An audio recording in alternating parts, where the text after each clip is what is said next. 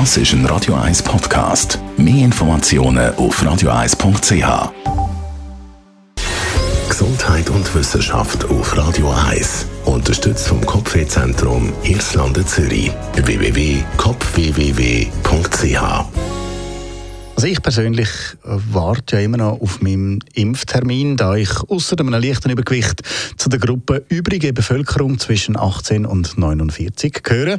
In der Zwischenzeit gibt es aber gute Nachrichten aus Schottland. Seit dem Impfstart im Dezember bis Ende Februar haben nämlich Forscher die Impfungen begleitet. In diesem Zeitraum sind gut 1,3 Millionen Menschen von gesamthaft 5,4 Millionen Schotten geimpft worden. Die Forscher haben feststellen, wie wirkt sich das Impfen auf die Hospitalisierung Digitalisierung aus. Die Forscher sind da Daten von ungefähr 99,9 Prozent der Bevölkerung zur Verfügung gestanden. Herausgekommen ist, dass der Wirkstoff von BioNTech Pfizer und der von AstraZeneca sich beide positiv auf die Hospitalisierungen auswirken. Das heißt, man hat weniger Leute müssen hospitalisieren. Bei BioNTech Pfizer haben die Hospitalisierungen um 91 Prozent abgenommen. Bei AstraZeneca das hat einen Effekt von etwa 88 Prozent. Und bei so Studien da wird ja dann oft gesagt, ja okay, also unter klinischen Bedingungen klar erreichen ihr so gute Ergebnisse.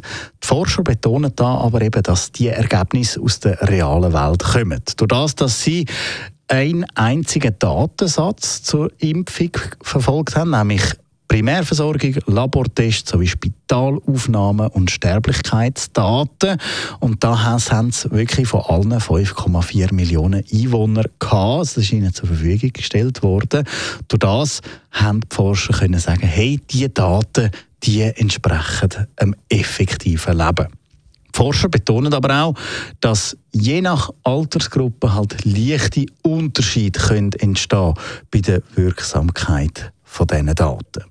Ja, der Alain Berset hat es ja schon immer gesagt, man hat doch dann auf das richtige Pferd gesetzt mit BioNTech Pfizer.